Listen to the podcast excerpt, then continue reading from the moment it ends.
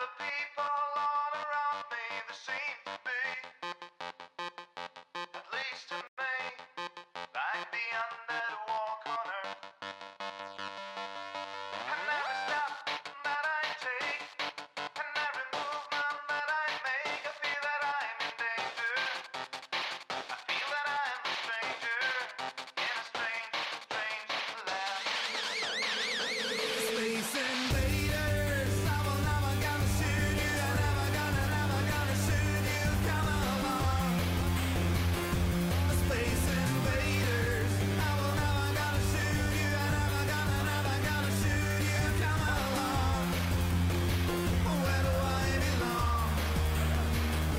you take me home?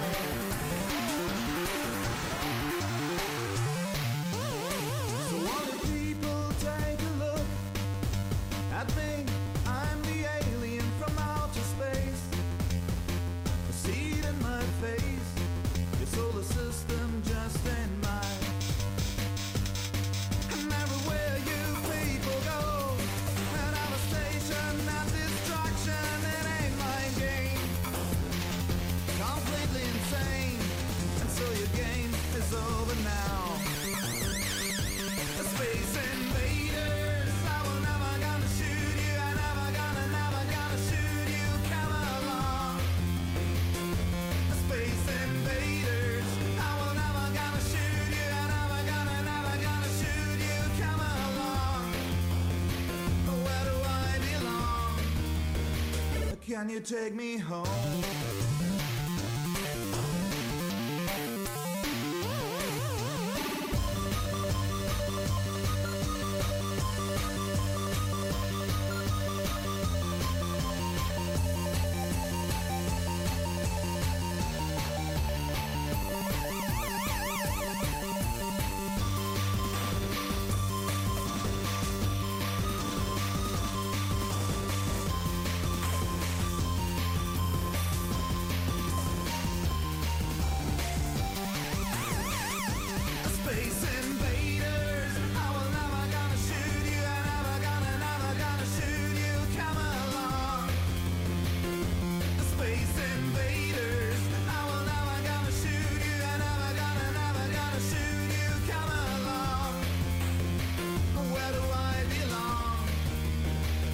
Can you take me home?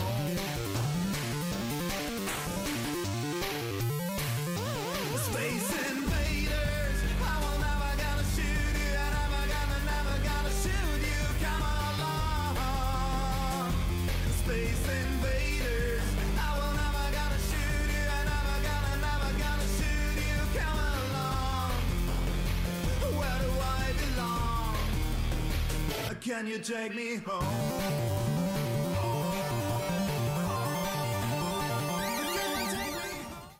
Ja, es ist Donnerstagabend, 21 Uhr. Ihr hört euer 49ers Fanzone Radio und ihr seht mich nicht. Das ist total lustig. Dieses Programm macht einen irgendwann nochmal echt kirre. Wir haben wirklich uns hier zusammengesessen vor der Sendung, alles eingerichtet. Und jetzt kommt's zur Sendung und jetzt ist irgendwas natürlich nicht in Ordnung. Ich bin irgendwie viel zu groß. Ja, scheiße. Also irgendwie ist dieses Jahr komplett der Wurm drin. Irgendwie ist unsere Übertragungssoftware nicht so, wie wir uns das, äh, glaube ich, vorgestellt haben. Ähm, ich hoffe aber zumindest, dass unsere technischen Probleme, was das Hören der anderen angeht, äh, nicht so problematisch sein sollen. Chris, also guten Abend. Ich hoffe, wir hören dich jetzt hier.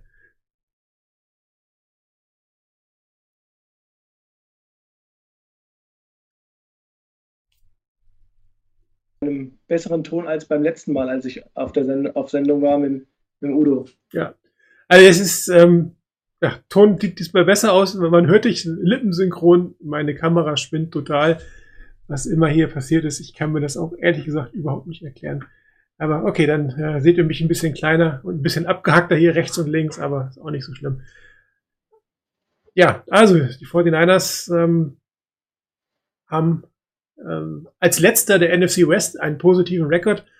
Ähm, ein weiteres Zeichen dafür, dass die NFC West eigentlich derzeit die beste Division ähm, der NFL ist. Und sie haben gegen eins der ehemaligen besten Teams der NFL, den New England Patriots, relativ souverän äh, das Spiel über die Bühne gebracht. Natürlich, die Patriots sind nicht mehr die Patriots der letzten Jahre. Der Weggang von Tom Brady ähm, schmerzt schon sehr, aber es sind auch natürlich andere Dinge, die in New England nicht ganz so gut funktionieren dieses Jahr. Und äh, trotzdem ist es natürlich immer gefährlich, dort zu spielen, immer eine Herausforderung, dort zu spielen, mit einem extrem guten Coach Bill Belichick, der versucht, aus dem vielleicht nicht ganz so hohen Talentlevel, das äh, in New England gerade ist, immer noch das Maximum rauszuholen. Aber ich glaube, die 49ers haben hier einen der souveränsten Auftritte überhaupt in den letzten, auch inklusive der letzten Saison gemacht, fand ich. Weiß nicht, vielleicht den beiden Packers-Spielen mal abgesehen letzte Saison, war das schon echt ein ziemlich krasser Auftritt, fand ich, oder? Also äh, kann, ich, kann ich nur bejahen. Also das war in der Tat äh, eine ähm, sehr überzeugende Leistung insgesamt von der, von der gesamten Mannschaft, von, von äh, allen drei Bereichen, Offense, Defense, Special Teams. Ähm, ab einem, ich weiß nicht, so einem Punkt in dem ersten Viertel, vielleicht stand 7-3, danach äh, kam das Field Goal ähm, zum 10-3 und ich hatte eigentlich irgendwo danach nicht mehr den Eindruck, äh, dass die, die Patriots da nochmal zurückkommen können. Also, weil man immer in der Lage war, den Ball zu bewegen. Ähm, ich auch nicht den, den Eindruck hatte, dass die Patriots äh, besonders gefährlich äh, aufgetreten sind ähm, in der Offense. Ähm, insbesondere, weil die, die 49ers ja häufig schon Schwierigkeiten mit, mit Quarterbacks hatten, die auch laufen können, wenn äh, ein Spielzug mal zusammenbricht. Und ähm, ja, wie gesagt, so nach dem ersten Quarter hatte ich eigentlich dann nie den Eindruck, äh, dass das anbrennen kann, weil einfach der Gameplan unglaublich, aus meiner Sicht unglaublich gut war, den Shanahan dort aufgestellt hat und äh, den man auch dann gnadenlos durchgezogen hat. Klar, es war so ein paar Spielszenen dabei, äh, die dann, äh, da werden wir vielleicht auch nochmal drüber reden, die dann auch nochmal so Signature Plays waren, wo du dann ähm, auch den Eindruck hattest, das klappt halt alles einfach an diesem Tag. Also ich fand vor allen Dingen ähm, der Air Opening Drive, das war einer der wenigen Kommentare, die ich eigentlich im Live-Thread auch gemacht hat. Der Opening Drive hat einen unglaublichen Flow, der hat unglaublich gut funktioniert. Also die Plays waren gut gecallt, das ist das eine, aber sie waren auch extrem gut ausgeführt. Und äh, die Patriots waren nicht in der Lage, in diesem Drive in irgendeiner Form dagegen zu halten. Das hat alles extrem funktioniert und das hat so ein bisschen den Ton für das ganze Spiel gesetzt. Und ähm, die Niners hatten die letzten Jahre öfter mal schon wirklich gute Anfangsdrives und sind dann ein bisschen abgeflacht oder der Gegner konnte sich darauf einstellen, aber ich fand, dass sie diesmal extrem gut diesen Flow gehalten haben. In der Offense und in der Defense, muss man fairerweise sagen. Also bei einem, bei einem Ergebnis dieser Art spielen ja alle, inklusive der Special Teams, alle ähm, Units extrem gut, gut eingestellt. Und man darf natürlich nicht vergessen, dass auch diesmal ähm, noch unglaublich viele Spieler verletzt waren, die jetzt nicht auf der Energy Reserve sitzen. Also mit einem kompletten neuen äh, defensiven Backfield mehr oder weniger aufgetaucht, aufgetreten. Ähm, und mit einem Running Back, der jetzt auf einmal das Spiel tragen musste, von dem man wusste, dass er gut ist, aber dass er das Spiel so tragen kann, bis zu seiner Verletzung war natürlich auch schon mal ein echtes Plus für die 49ers, muss man sagen. Ja, absolut. Also ich meine, ähm, du hast es angesprochen. Ich habe äh, vor dem Spiel auch tatsächlich äh, schon auch Bedenken gehabt, dadurch den Ausfall von Jimmy Ward und, und von äh, Jakuski Tart ähm, mit zwei Safeties äh, zu spielen, ähm, wo man nicht mit gerechnet hat, wo man donnerstags wahrscheinlich noch im Training, ins Training gegangen ist und gedacht hat, okay, ähm, das ist einer auf jeden Fall ähm, glaube ich, da wird es dann oder wurde es aus meiner Sicht dann wirklich äh, schwierig. Und trotzdem sind sie einfach, das denke ich, gecoacht, äh, dass tatsächlich ähm, man den Eindruck hat, du kannst äh, tatsächlich, ähm, also du kannst reinbringen, wen du willst, und du bist trotzdem äh, konkurrenzfähig und du bist, äh, bist in der Lage, auch dann ein, ein, ein, Team zu dominieren. Und insbesondere Tavarius Moore, muss ich sagen, hat mir sehr gut gefallen. Er hatte ein paar richtig gute Plays. Ähm, wenn er das schafft, äh, tatsächlich äh, das auch zu kompensieren und, und, und auch regelmäßig zu bringen, äh, diese Leistung, dann kann ich mir gut vorstellen, äh, dass man da vielleicht auch im Laufe der Saison nochmal debattiert, wer denn von beiden äh, oder wer denn auf, auf Safety startet. Ich nenne dich jetzt. Ich will jetzt nicht ich will jetzt nicht Grant Ich wollte gerade sagen, ich wollte dich Chris Cohn nennen jetzt. Ja, genau. Ja, also er hat, er hat halt einfach ähm, aus meiner Sicht ein wahnsinniges Tempo. Also das hat man in einigen Plays gesehen, ähm, wie schnell er dann da ist ähm, und äh, wie, wie schnell er dann an das Play auch macht und auch hart gemacht hat, also äh, harte Hits auch ausgeteilt hat. Ähm, das ist eine Konstellation, die hatten die 49ers in der Form lange nicht, sage ich jetzt mal. Also bei Jimmy Watt muss man irgendwie immer den, die Luft anhalten, weil wenn er einen harten Hit austeilt, kann es auch sein, dass er danach auf Injured Reserve landet. Ähm, aber äh, vielleicht ist, weiß nicht, immer noch so ein bisschen die, die Vergangenheit, die da eine Rolle mitspielt. Aber ähm, ja, nur hat das einfach super gemacht, muss ich sagen. Auch Harris, also das, man könnte wirklich fragen, ob die beiden nicht permanent die Secondary, also die, die Safeties hinten stellen. Und ähm, an Betracht der Tatsache, dass Richard Sherman diese Saison nicht mehr allzu viele Spiele machen will, kann man sich natürlich überlegen, ob, ob die vier, die da jetzt spielen, mit, mit Verrett und äh, Mosley tatsächlich auch die Zukunft der 49ers im nächsten Jahr sein werden, mit, mit Moore und Harris. Ähm, also es wird sicherlich einige harte Entscheidungen gefällt werden müssen von, von den 49ers über Verpflichtung, Weiterverpflichtung oder Trades. Ähm, aber ich glaube, hier hat man zumindest ähm, etwas gesehen, was man so in der Konstanz in dieser Saison noch nicht unbedingt gesehen hat. Und es ist ja auch nicht so, dass der Pass Rush jetzt überragend war, war nicht schlecht. Ich will ihn nicht zu sehr kritisieren, aber es war jetzt nicht der Pass Rush, den wir letzten Jahre, konnte ja auch nicht sein, ist auch völlig klar. Ja, und ähm, da muss man schon wirklich Hut absagen vor dem, was die Secondary da gemacht hat. Und ähm, Cam Newton ist jetzt nicht der beste Quarterback der Welt, aber dass du ihn so weit bringst, dass er gebencht wird als der eigentliche klare Starter in New England, das ist natürlich, sagt auch schon einiges aus über die Leistung des gesamten Teams und natürlich auch der Secondary. Auch nicht zu vergessen, ähm, die zwei Interceptions von, na, jetzt äh, hilf mir. Ja, genau. Äh, auch der natürlich, wer ist der Nummer 5 Cornerback der 49ers oder Nummer 6, keine Ahnung, wo er in der, in der Shot eigentlich stehen würde. Hier wirklich zwei Wunder. Ja gut, er ist zumindest die Nummer, also die klare, aus meiner Sicht, dafür ist er auch geholt worden, die klare Nummer zwei, um, um K1 Williams zu Ja. vertreten. Ähm, und äh, das war eigentlich so, glaube ich, auch die, die Idee, äh, die, man, die man hatte, als man ihn ins Training Camp geholt hat. Und dann hat man ihn aber entlassen, weil ähm, man wahrscheinlich die anderen Cornerbacks einfach höher eingeschätzt hat in der Gesamtkonstellation. Äh.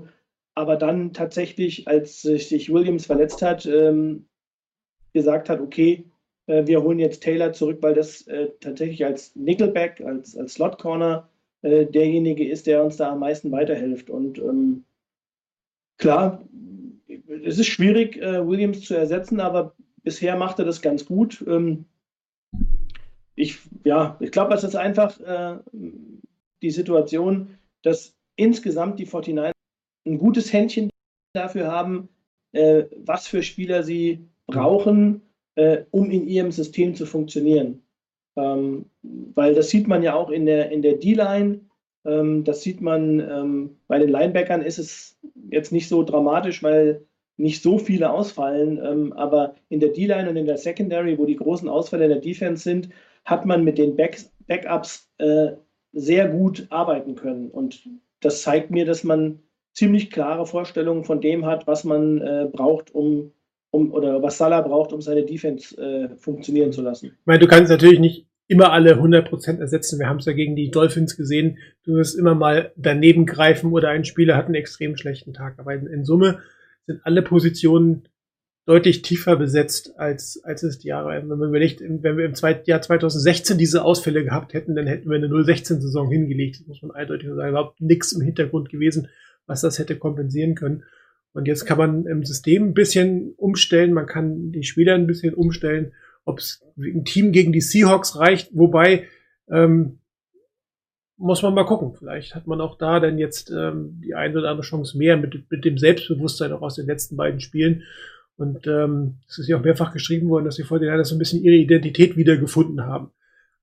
Das Calling, das Calling war auch, das gesamte Spiel war auch besser gecallt. Also von der Coaching-Seite war das auch deutlich besser und intensiver als das, was wir gegen die, die Eagles und gegen die Dolphins gesehen haben. Du hast das ja, du hast das ja gesehen, wenn du dir die, die Spielzüge angesehen hast und auch manchmal, ähm, das haben, hat, äh, da fand ich eigentlich den Kommentar auch von Tony Romo echt äh, sehr erfrischend. Ähm, abgesehen davon, dass er sich ja nicht einkriegen konnte, was, was, äh, was ähm, die Leistung von, ähm, Fred Warner. von äh, Fred Warner anging, äh, da hat er sich ja, ich will nicht sagen überschlagen, aber ähm, nee, auch sonst, ich sag mal, äh, so die Spielanalysen, das war schon echt ganz interessant, auch im Spiel, wie er das gesehen hat, dass ähm, man Belichick klar versucht hat, äh, die Runs über Außen äh, einfach durch sechs Mann an der Line of Scrimmage ähm, zu kontrollieren, insbesondere auch die, die, die, ähm, die Edges zu kontrollieren, das Outside Containment äh, eigentlich zu übernehmen und wie das dann ähm, mit den Pässen, ähm, ich sage jetzt mal, gekontert worden ist. Äh, ähm, die Reporter haben ja davon auch gesprochen, dass das sozusagen eine Verlängerung des Laufspiels war, was man dort dann gesehen hat. Und als man dann gemerkt hat, dass natürlich diese Dinge immer wieder dazu führen, dass man das Spielfeld breit gemacht hat, hat man dann auch an den richtigen Stellen die Chance gehabt, über, über Kittel über die Mitte, über Brandon Ayuk über die Mitte. Und so war man auch in der Lage, in ein oder anderen Situationen, wo man dann Zweiter und 13 hatte, Zweiter und 17, ähm, und man hat trotzdem mit einem Ball über die Mitte äh, eine, ähm, eine sehr gute Chance gehabt, einen First Down zu machen oder sogar das First Down zu erzielen oder dicht dran zu kommen, um dann wieder in eine Position zu kommen, im dritten Versuch gegebenenfalls dann auch wieder ein neues First Down zu machen. Das hat halt einfach prima geklappt. Und ähm, ich habe vor dem Spiel ähm, eine Analyse nochmal gesehen äh, von den Patriots, wo äh, gesagt worden ist, dass eigentlich die Stärke von den Patriots ja die, die Secondary ist, ähm, auch von ihnen. Und insbesondere in Man unglaublich gute Fähigkeiten, die Spieler haben und auch die, die Defense. Ähm, also eigentlich Man-Coverage kann man gegen die nicht spielen. Und ähm, die 49ers haben es aber geschafft, dass man in diese Situation gar nicht musste. Und äh, durch ein gutes Laufspiel und dann auch durch, äh, wie gesagt, dieses Breitmachen des Spielfelds, Spiel, Spielfeldes hatte man immer wieder die Möglichkeit, äh, dann auch äh, in, in Zonen reinzulaufen. Dann mussten die, die haben die Patriots Zonenverteidigung gespielt und ähm, und in den Situationen, ich kann mich an eine Situation erinnern, als äh, George Kittle, glaube ich, gegen Gilmore einen Catch gemacht hat an der Außenlinie. Das war so ein 10 Yard äh, Outroute ähm, und er den Catch gemacht hat. Das, da, in dem Moment habe ich gedacht, okay, das Spiel, das wird was, weil das hat einfach funktioniert. Garoppolo hat die Würfe ge getroffen, bis auf ein paar wenige. Äh, aber, ähm, aber insgesamt war das eigentlich noch eine runde Leistung. Ja, es, ich meine, die erste Interception war ein bisschen blöd, die er geworfen hat. Das war einfach ein extrem schlechter Pass. Die zweite, ganz ehrlich, eine Interception beim Hail Mary. Damit musst du einfach rechnen. Das würde ich jetzt keinem Quarter der Weg anlassen in nee. irgendeiner Form. Aber du hast echt einen relativ gute Übergang gerade gemacht.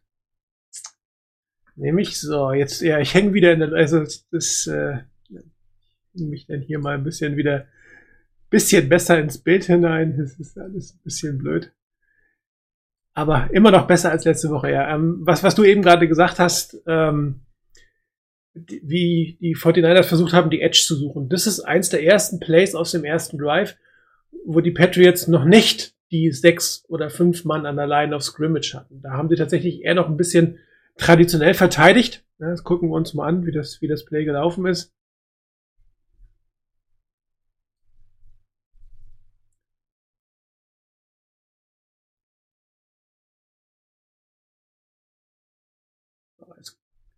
Jetzt sehen wir hier eigentlich, ähm, dass das eine Art One-Pass-Option werden wird oder werden könnte. Ich habe mal die ehemalige Line of Scrimmage oder ungefähr dargestellt. Das wird die schwarze Linie ein bisschen weiter hinten ist sie schon. Ich glaube, ich habe mich da ein bisschen verzeichnet, aber ähm, bis da ungefähr dürften die Offensive Lineman-Spieler gehen im, in einem, in einem äh, Laufspiel oder in einem Passspiel, Entschuldigung, ähm, bevor sie zu weit äh, ähm, über der Line oder weit nach vorne gegangen sind. Das heißt, ähm, hier der Fake von Jimmy Garoppolo. Ähm, er könnte auch jetzt den Ball übergeben. Man sieht auch, das Blocking auf der rechten Seite ist eigentlich so dermaßen aufgebaut, dass dort eine Lücke entsteht. Ähm, von der Seite kommt einer der Wide Receiver, der noch einen Linebacker ähm, ähm, hätte blocken können. Das heißt, es hätte ein Lauf werden können, ist es aber nicht geworden. Die Patriots haben hier ähm, mit äh, drei tiefen Zonen gespielt und wir hatten einen ähm, Linebacker auf der rechten Seite, der so ein bisschen das Containment hatte und der ist gleich im Play so ein klein wenig verloren. Das sieht man dann auch eigentlich,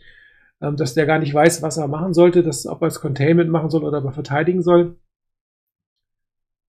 Das sind die Routen, die die 49ers laufen. Wie gesagt, das Randspiel, Laufspiel, was an, angedeutet ist, blocken äh, auf der Außenseite und zwei ähm, Art Swing-Routen von äh, Divo Samuel und von ähm, George Kittle. Beide eine Option, je nachdem, wie die Verteidigung am Ende des Tages spielt, anspielbar gewesen. Jetzt sieht man eigentlich, ähm, dass Garoppolo schon nach links guckt und sich überlegt, was mache ich denn? Ja, nehme ich den etwas tieferen Pass auf äh, George Kittle. Das ist aber ein relativ schwieriger Pass von da aus gesehen. Der Kittle bewegt sich ja in Richtung ähm, des Symbols auf der äh, auf dem Spielfeld. Das muss schon ein ziemlich exakter Pass werden, um da rüber zu kommen. Das heißt, in diesem Fall ist eigentlich äh, Debo Samuel die bessere Station, kriegt dann auch da einen Pass, schönes Blocken ähm, im Laufe oder von, von äh, George Kittle, um da nochmal zehn Yards hinten rauszuholen. Ja, das war also die erste Art und Weise, zwei Spieler eigentlich schon auf die linke Seite an die Edge zu bringen, sich eine Option äh, zu schaffen, wen man da anspielen kann. Nochmal aus der hinteren Perspektive, hier sieht man, wie die Nummer 50 gleich ein bisschen verloren ist. Ja, da überlegt er schon, gehe ich rechts, gehe ich links, gehe ich rechts, gehe ich links. Ja, und dann ist er natürlich offen. Und äh, der Pass auf Divo Samuel ist da. Was ähm, Bill Belichick dann danach äh, gemacht hat, ist das, was du gesagt hast, Chris, dass er die Verteidigung ein bisschen auseinandergezogen hat. Man sieht das jetzt hier ganz gut. Ähm, es stehen plötzlich sechs Spieler ähm, an der Line of Scrimmage, um da einen versuchen, die Edges zuzumachen. Ja, nützt, ich werde nicht viel verraten, also ich verrate nicht allzu viel, wenn ich euch sage, dass ich mal wieder irgendwie scheiße in der Luft schwebe. Das wir auch noch mal kurz ändern. Und ähm, weiter geht's. Also man sieht, es ist eine Man-to-Man-Coverage, zumindest zeitweise. Äh, Wilsons Verteidiger, der Mittellinebacker, geht mit raus, geht dann wieder mit rein zu ihnen. Und dann werden die Patriots allerdings ähm, die Assignments ändern. Jetzt haben sie sich umgestellt, es gab nochmal einen Call.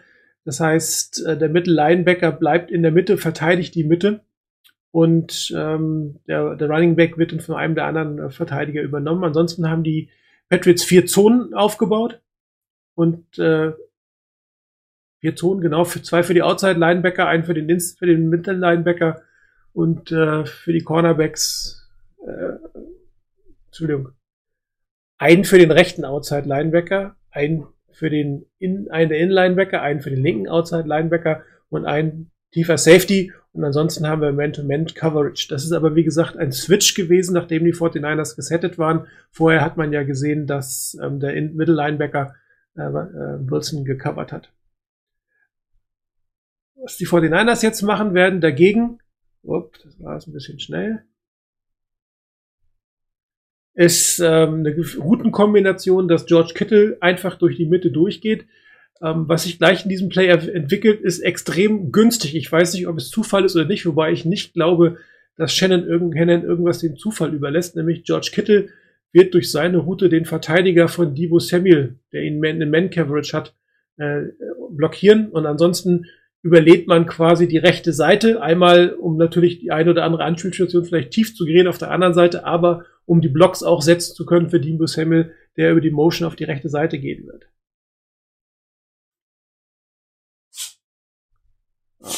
Ich halte mal kurz an.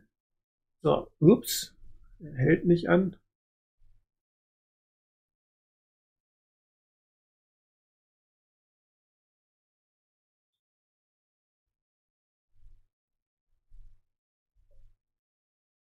Er hält sich nicht an. Äh, blöd.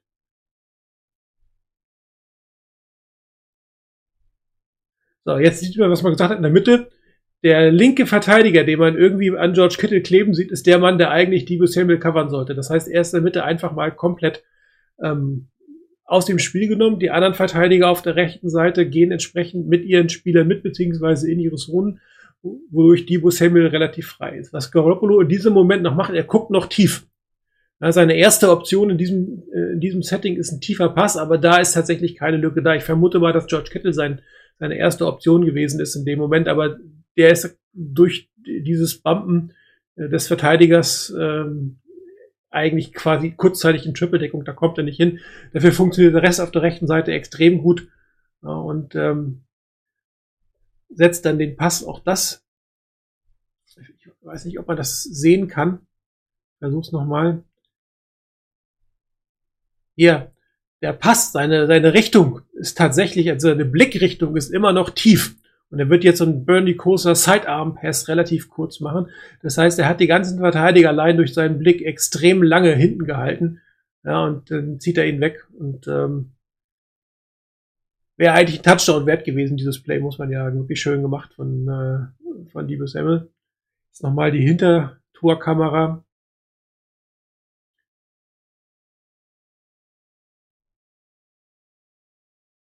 So, hier sieht man die Kollision. Der Verteidiger, der dort in äh, George Kittle reingelaufen ist, das ist der Spieler, der in Man-to-Man-Coverage auf Debo Samuel gestanden hat, der jetzt natürlich völlig aus dem Play ist. Und hier der No-Look-Pass oder fast No-Look-Pass von, von Garoppolo auf die Seite. Das heißt, äh, die 49ers haben hier versucht, dann, äh, was, was Chris gesagt hat, äh, äh, die Defense auseinanderzuziehen und haben es trotzdem geschafft, einen Receiver äh, auf die Edge, auf die Edge zu bringen. Und Jetzt haben wir noch ein drittes, was dazu passt. Nämlich, das ist der Touchdown von Wilson. Erstmal versuche ich mich selber hier so ein bisschen wieder aus der Luft zu nehmen.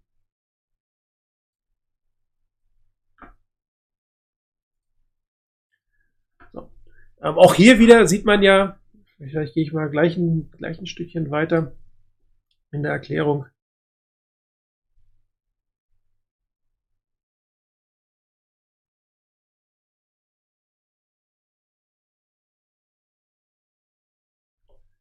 Also nicht nur, dass die Patriots jetzt, wenn ihr mal durchzählt, es sind äh, sieben äh, direkt an der Line of Scrimmage verteilt haben, haben sie in dem Moment auch neun in der Box und der eine Safety oben bewegt sich noch in die Richtung, die ich da eingezeichnet habe. Am Ende haben die, haben die Patriots fast zehn Spieler in der Box, ja, um da äh, das, das, das Laufspiel zur Seite zu verteidigen.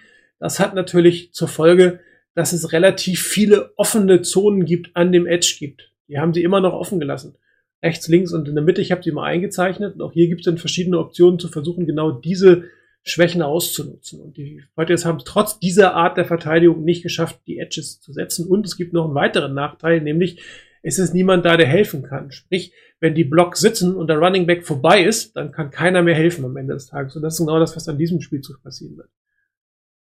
Da sieht man, wieder eine Option, die hier also beim Zone, beim Zone-Blocking immer da ist, eine Option für den Running Back rechts oder links zu laufen, jeweils in, der, in die Verteidigung offen gelassene ähm, ähm, Bereiche und ähm, auch entsprechend des Blockings. Und aus dieser Perspektive würde man sagen, ja, warum ist er nicht rechts gelaufen? Das sieht man gleich aus der anderen Perspektive. Das Loch ist extrem gut, was dort steht, und dann ist er relativ schnell drin in diesem Loch, relativ schnell durch, durch dieses Loch. Und was, was, ähm,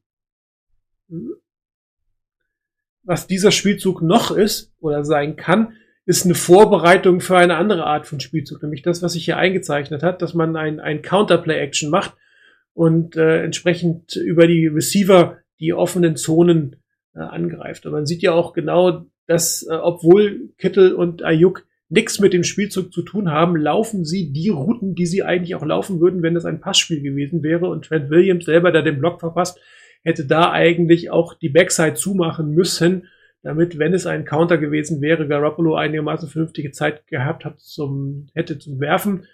Ähm, da es kein Pass war, ist das kein Problem. Wenn es jetzt ein Passspiel gewesen wäre, dann wäre er wahrscheinlich nicht funktional gewesen, weil Williams dort seinen Block verbockt hat am Ende des Tages. Aber auch das ist halt eine Vorbereitung auf eine andere Art von Spiel, die du genau aus der gleichen, mit der, mit der gleichen Aufstellung, mit dem gleichen Personal hättest tun können, um auch die Edges in irgendeiner Form anzugreifen. Aber wie gesagt, das ist ein Laufspiel in diesem Fall. Ja, ein verpasster Tackle, noch ein verpasster Tackle und niemand ist mehr da, der ein Block und niemand ist mehr da, der helfen kann.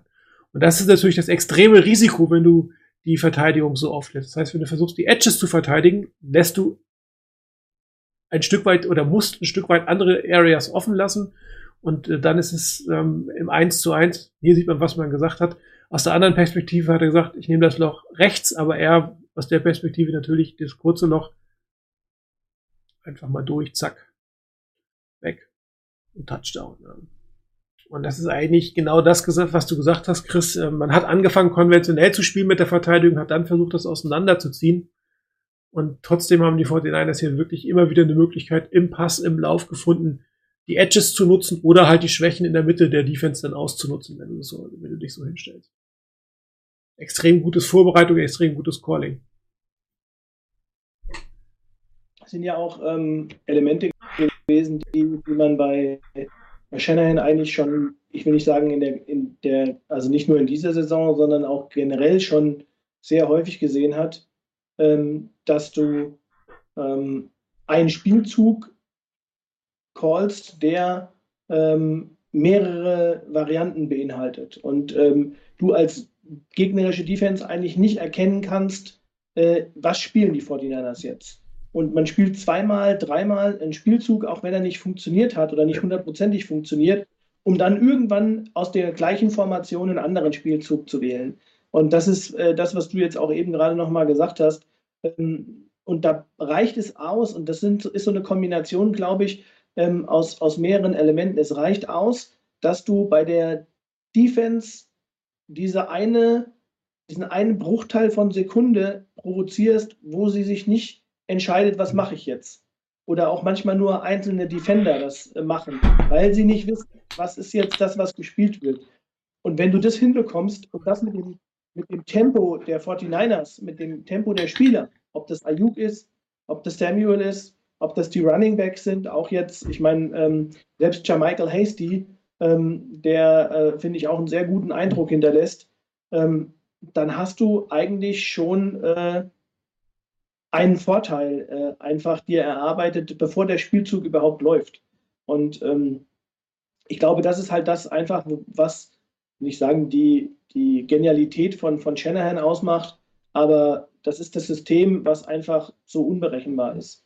Und ähm, ja, also wie gesagt, wenn die Offense, es ist einfach schade, dass wir so viele verletzte Spieler haben. Ich würde gerne die Offense mal unter, unter Vollpower sehen. Ähm, und äh, ich glaube, dann äh, ist das auch noch eine, eine, Saison und deshalb kann ich mir einfach nur vorstellen, dass die 49ers auch darauf setzen, äh, dass man am Ende der Saison einfach halbwegs gesund ist, dass man viele gesunde Spieler wieder zurückbekommt und dann im Dezember ein Roster hat, was, ich meine, klar, Bosa kannst du nicht ersetzen, ähm, aber was dich trotzdem in die Lage versetzt, äh, zumindest oben mitzuspielen.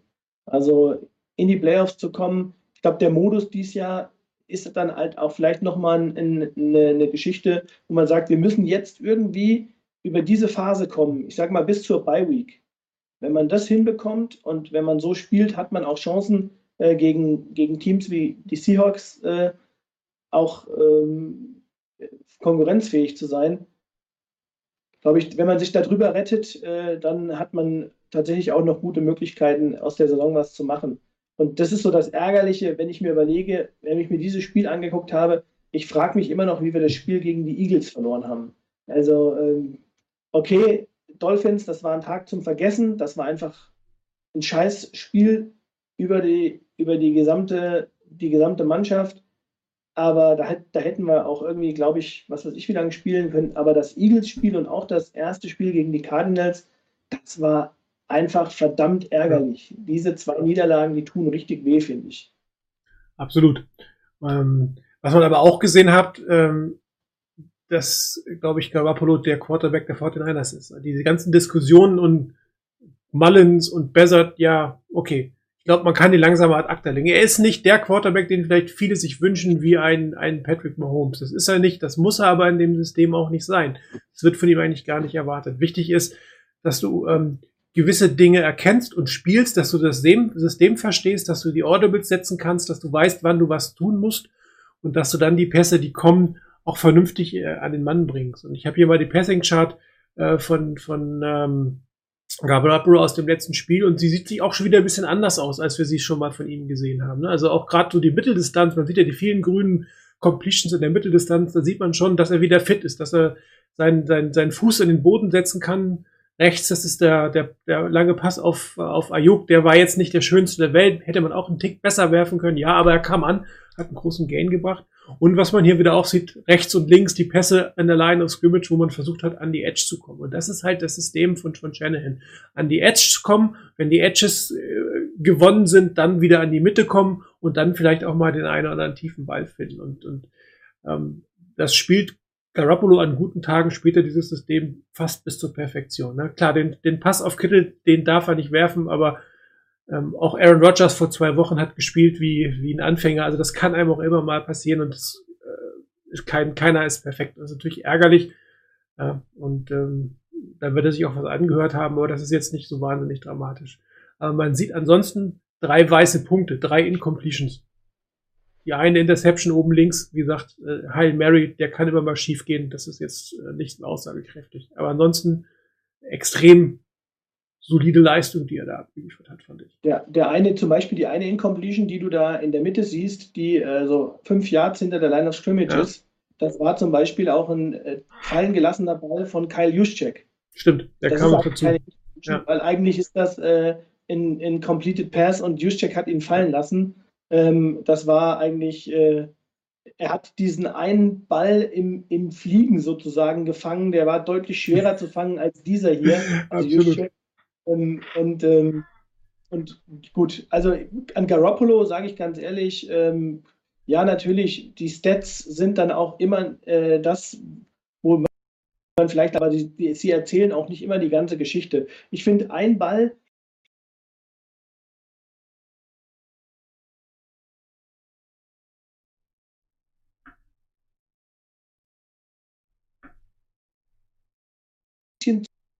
Mhm.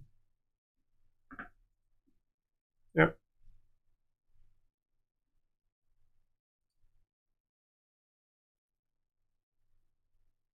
Ja,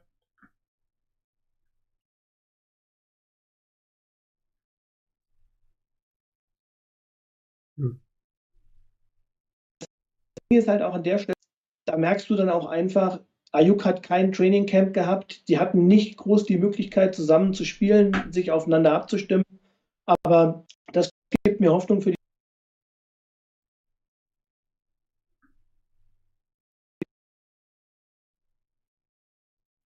äh, Garoppolo vertraut Ayuk jetzt schon mehr als äh, sein, dem einen oder anderen Receiver, den wir da auf dem Roster hatten, äh, nach so kurzer Zeit äh, merkt er schon, also dem kann ich, dem funktioniert trotzdem.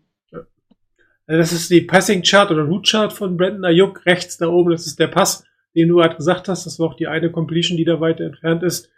Der war schade, der war wirklich nicht schön geworfen. Aber was, was man, glaube ich, auch sagt, dass, oder sieht, du hast es recht gehabt, das Vertrauen in diesen Spieler ist da. Und äh, ich glaube, viele haben sich gefragt, als der Draft kam, Ayuk, was ist denn das?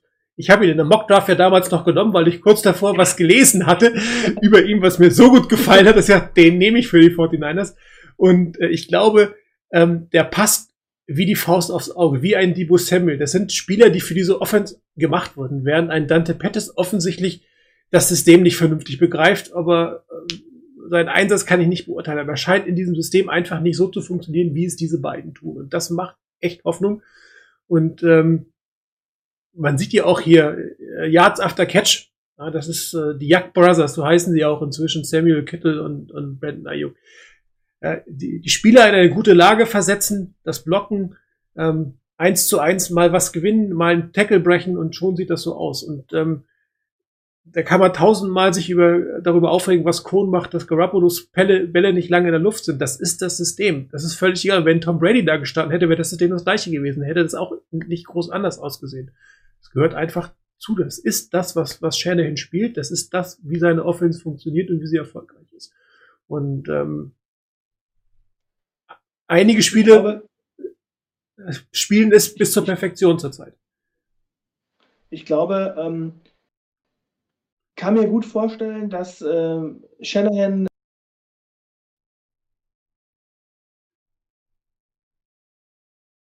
Spieler hat. Und Ayuk sind jetzt genau die. Ja. ich glaube, was ihm immer noch fehlt in seiner, in, ist so ein Julio Jones-Typ. Mhm. Also so ein Spieler, der auch äh, tatsächlich, ähm, der auch einen Ball in, der, in so 50-50-Situationen dann aus der Luft pflückt.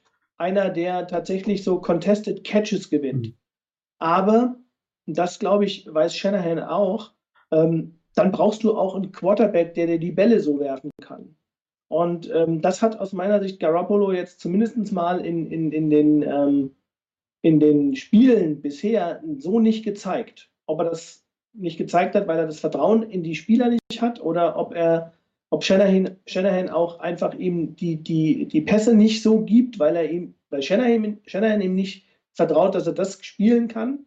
Ähm, aber ich glaube, das wäre, glaube ich, das, was, was Shanahan vielleicht noch äh, suchen Mhm. würde. Also, weiß nicht, so ein DeAndre Hopkins-Typ, so einer, der den Ball halt einfach auch mal hochlegst.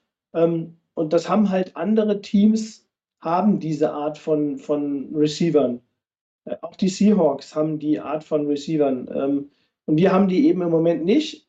Aber ähm, dadurch spielen wir halt unsere Stärken aus mit den, mit den, wie hast du eben gesagt, die Ja, Jagdbrothers. hier ist der zweite, das ist äh, in diesem Fall Divo Samuel und hier sieht man ja ganz klar, was der Plan für Samuel war, ne? über die Außenseite. Gib ihm den Ball irgendwie in die Edge und dann wird er seine, seine Sachen machen. Und das wird natürlich auch bei Samuel nicht immer gleich aussehen, das wird auch nicht dauerhaft funktionieren, das heißt, dann wird wieder andere Möglichkeiten finden, ihn da reinzubringen. Ähm, was die 49ers auch irgendwie ein bisschen fehlt, ist, ist dieser Speed-Slot-Receiver. Das ist ja auch eine andere Option für einen langen Pass. Dass du einen, wie einen Trent Taylor, von dem man es wohl erhofft hätte, dass es mal gewesen ist, war ja auch eine Frage im, äh, im, im, im, im Radio-Thread, ob, ob Trent Taylor irgendwie so das Vertrauen verloren hat. Entweder ist er nicht schnell genug oder er hat das, wie Pettis, das Vertrauen verloren. Aber der wäre halt einer gewesen, den du, wenn du zwei Spiele hast, die du so über die Edges nutzen kannst, den du versuchen kannst, über die Mitte gehen zu lassen. Ja, Kittel halb tief und ihn dann tief dahinter. Und auch da hat sich momentan noch keiner angeboten. Warum auch immer das bei Trent Taylor nicht funktioniert, weil der wirklich ähm, äh, die ersten Spiele mit Garoppolo nach seinem Trade, da haben die beiden ja wirklich extrem gut funktioniert. Keine Ahnung, warum das jetzt so nicht läuft. Ich glaube, ich glaube tatsächlich, dass diese, dass diese in der Offense äh, schon auch ähm, mehr von, von ähm, George Kittle wahrgenommen wird.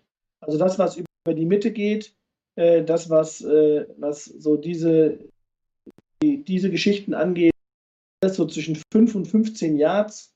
Ähm, da hat man Juszczyk, da hat man Garoppolo. Ähm, ich glaube, das sind äh, tatsächlich so die ähm, diejenigen, die man äh, da wahrscheinlich eher einsetzt.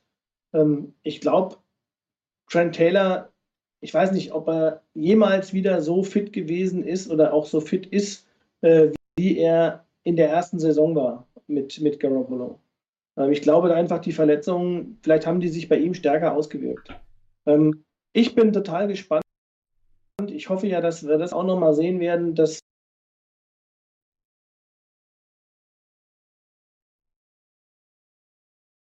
im, im Slot aufgestellt ähm, als großes Target, was mir persönlich lieber ist als so ein, so ein Trend. Da hast du halt auch, auch mal, wenn der Ball nicht optimal geworfen ist, auch schnell mal äh, äh, eine Interception durch einen Tippball. Also diese Konstellation äh, mit Reed und mit, äh, mit Kittel, mit Ayuk und Samuel und mit Mostert im Backfield, ähm, das äh, bin ich sehr gespannt. Also das gibt einfach wahnsinnig viele Optionen. Und wenn wir dann noch, äh, wobei ich sagen muss, Ronis Krasu hat es jetzt im Spiel gegen die Patriots echt Ja. gut gemacht auf Center. Aber wenn wir da ähm, tatsächlich nochmal ähm, mal gucken, wie, er, wie fit er dann auch ist, ähm, Garland zurückbekommen würden oder aber äh, sogar Richburg, wird man scha schauen müssen, ob das nochmal ein Upgrade Ja. ist. Gucken wir uns nochmal auf das, das Run-Spiel an. Das ist hier die Running Chart von ähm, Wilson vom letzten Spiel. Auch hier sieht man sehr viel Versuche über die Außen zu gehen, aber nicht ausschließlich. Man geht auch, man muss auch natürlich mal durch die Mitte gehen, um die Defense wieder ähm, dazu zu bringen, äh, sich, sich nicht zu sehr auf eine Sache einzustellen. Aber ähm, auch hier ein Stück weit die Tendenz äh, zu erkennen, äh, auf die Außenseite zu gehen. Er hatte einen einzigen äh, Run for Loss, auch äh, etwas, was man bei einem Start Running Back nicht so oft hat. Da sieht man doch immer den einen oder anderen Run, der nicht so toll aussieht. Und ähm, was halt immer wieder faszinierend ist, dass die Running Backs mehr oder weniger austauschbar sind. Also du kannst mit allen Running Backs irgendwie das Gleiche machen. Nicht, nicht jeder ist gleich gut, völlig klar. Der eine kann das besser, der andere kann das besser. Und hoffen wir mal, dass ein, ein, ein Coleman, wenn er zurückkommt, ähm, hier nahtlos anknüpfen kann. Wobei ich kann es ja auch nochmal äh, machen, wie es bei Hasty aussah.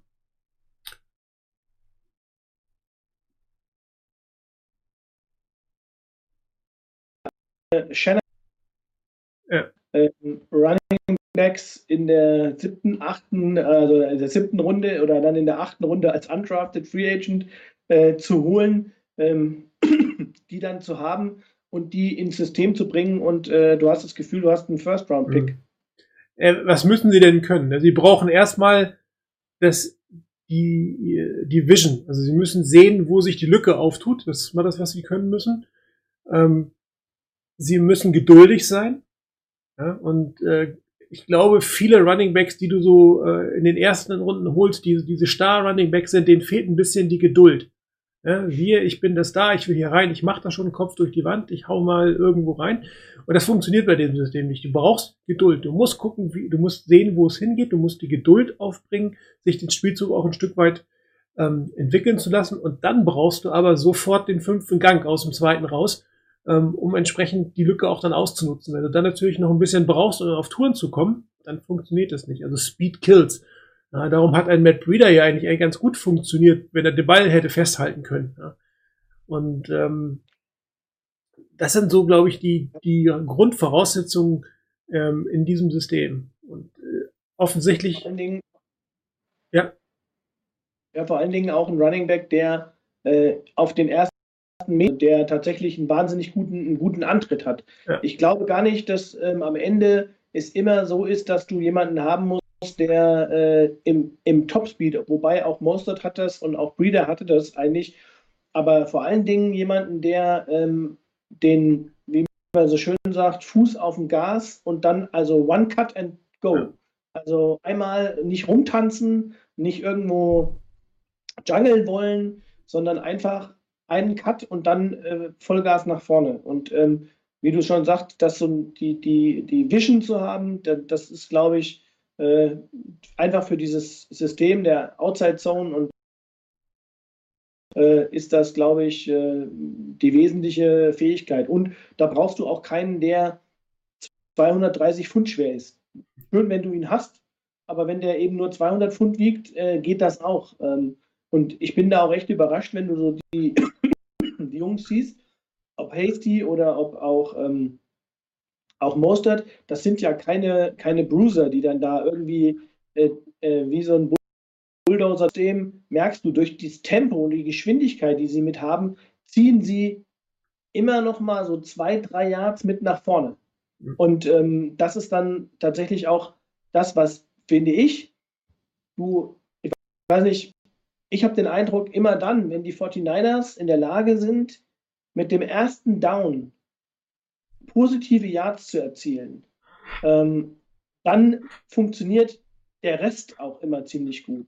Ähm, wobei auch hier, das muss ich sagen, das war beim Patriots-Spiel sogar so, dass ich sogar den Eindruck hatte, selbst wenn wir im zweiten bei 13 waren oder, oder 17 Yards, hat es trotzdem gut funktioniert. Aber in dem Moment, wo du mit dem, wo du keine negativen Yards mit dem First Down machst, äh, dann geht das Playbook auf und dann hast du halt echt viele Möglichkeiten. Und ähm, dann schaffst du es auch, so einen Drive am Leben zu halten. In dem Moment, wo die 49ers, ich weiß nicht, müssten wir jetzt tatsächlich nochmal gucken, wie es gewesen ist, aber Eagles oder, oder auch gegen die Dolphins permanent erster oder irgendwie äh, zweiter und, und 20. Ähm, wenn du solch, in solche Situationen kommst, dann hast du eigentlich nur noch die Möglichkeit äh, zu werfen. Und wenn du dann eine gute Defense hast und auch ähm, die, unsere O-Line vielleicht an dem Tag auch nicht den besten Tag hatte, dann kommst du halt in, in die Bredouille als 49ers. Und ähm, das haben wir irgendwie in dem Spiel nicht gehabt. weil die, die ersten Downs, ob es jetzt Pässe waren oder aber auch insbesondere fand ich die Running Backs, du hast es ja eben gezeigt, kaum mal ein Spielzug für äh, negative Yards. Einen hat, hat, habe ich, glaube ich, eben bei, bei Wilson gesehen. Ähm, dann hast du halt wirklich eine Offense, die gut funktioniert bei den 49ers. Das hängt natürlich auch vom Play Calling ab. Und es gibt Spiele, finde ich, wo Shanahan relativ schlecht im ersten Down callt, relativ konservativ, relativ vorhersehbar und sich dann selbst eigentlich in die Bedrohung bringt. Oder aber wo dann, wie in diesem Fall, ähm, etwas kreativer war, wo der Ball dann auch mal geworfen wird. Ob es jetzt an die Edge ist als verlängerter Lauf oder wirklich ein, ein Play-Action-Pass oder sowas. Aber ähm, jedes Mal, wenn du zu konservativ oder zu vorhersehbar bist bei den ersten Downs, dann bringst du dich eigentlich in, in eine Bedrohung, in die du nicht reinkommen musst. Und, ähm, ich frage mich dann immer, wie, wie ihm das passieren kann. Ich meine, aber äh, natürlich gibt es einen Plan dahinter und wir wissen nicht, warum dieser Plan so ist, wie er ist. Hinterher sich zu fragen, war es der richtige, ist immer einfacher. Aber ich bin dabei, wenn die ersten Downs funktionieren, dann funktioniert diese Offense nochmal deutlich besser wird nochmal deutlich kreativer auch. Und irgendwie habe ich das Gefühl, das, das Spaß ist dann auch größer. Ja, weil die dann genau wissen, dass das, dass das kommt. Gut, wir haben relativ viel über die Offense geredet, wir sind relativ spät. ähm, du hast Fred Warner erwähnt, dann wollte er zumindest aber auch nochmal seine ähm,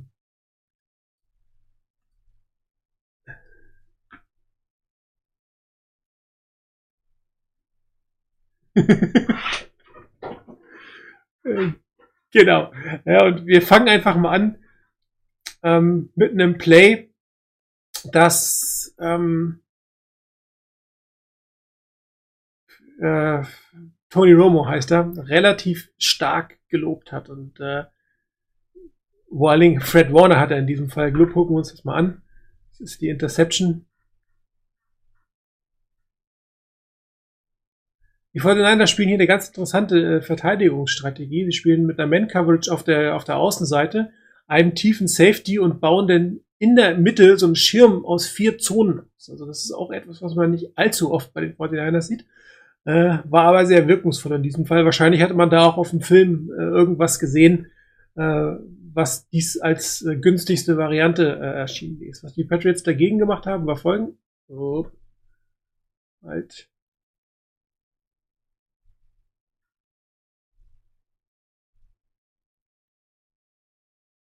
Mein Kontrollraum lässt sich nicht kontrollieren, ist auch nicht schlecht. Also, nochmal los mit dem Spaß.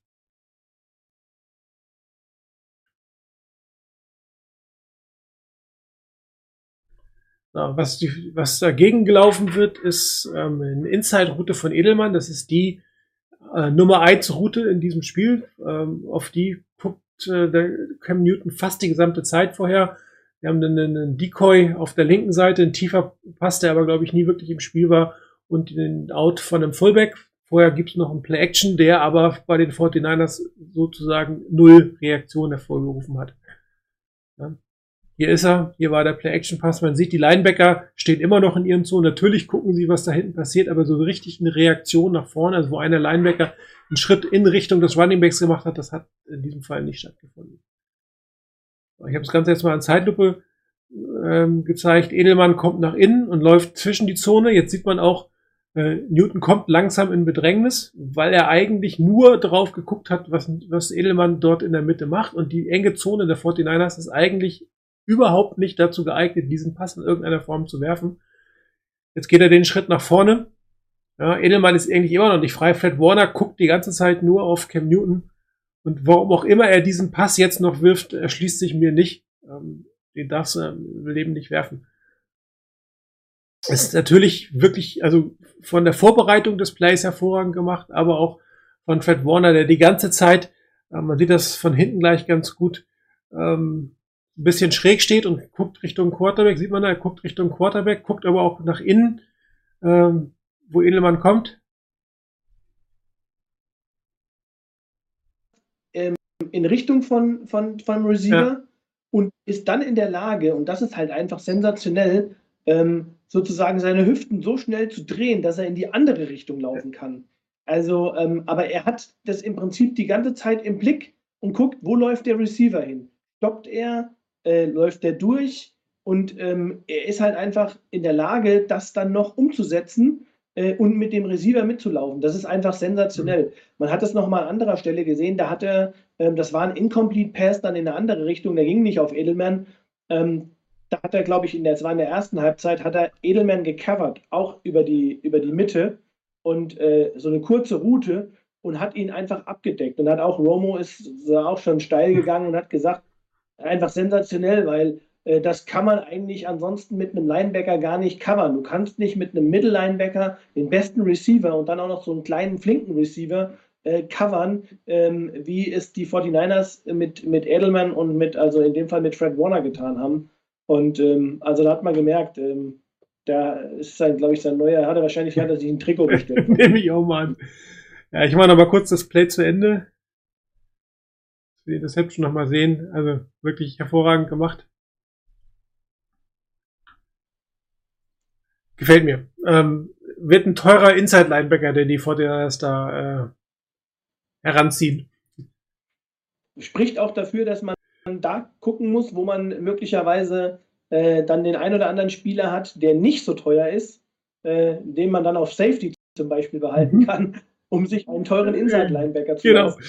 Ja, und ähm, Ja, also muss man, das muss man ja realistisch sehen. Wir haben ja auch noch eine Frage gehabt äh, im, im Thread äh, zur äh, Frage, sind die 49ers mit dem Cap Space in der Lage, äh, Spieler auch mal über Trade zu holen, ähm, wirklich einen echten Impact hat.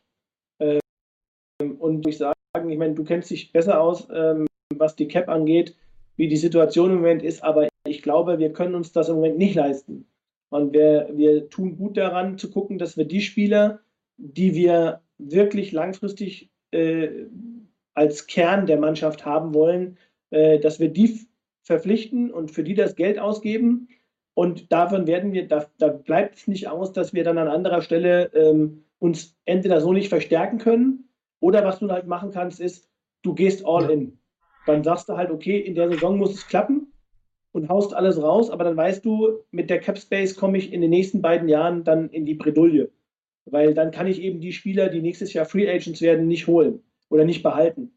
Äh, Und die 49ers werden sich einfach von einigen Spielern trennen müssen, wenn man den Kern der Mannschaft äh, zusammenhalten will. Und ich glaube, dazu gehört äh, Fred Warner. Und wenn man hier die Frage nimmt von, von Flex und von OWL 49er, ähm, die, natürlich wären die beiden Spieler eine Verstärkung gewesen. Ich glaube, da gibt es keine Frage. Nur, also zum einen hätte es Draft-Picks im nächsten Jahr gekostet und Shannon hat in einem Interview letztens gesagt, dass die Draft-Picks den 49ers gerade sehr, sehr wichtig sind, unter anderem wegen der Salary-Cap-Situation. Sie brauchen günstige, gute Spieler.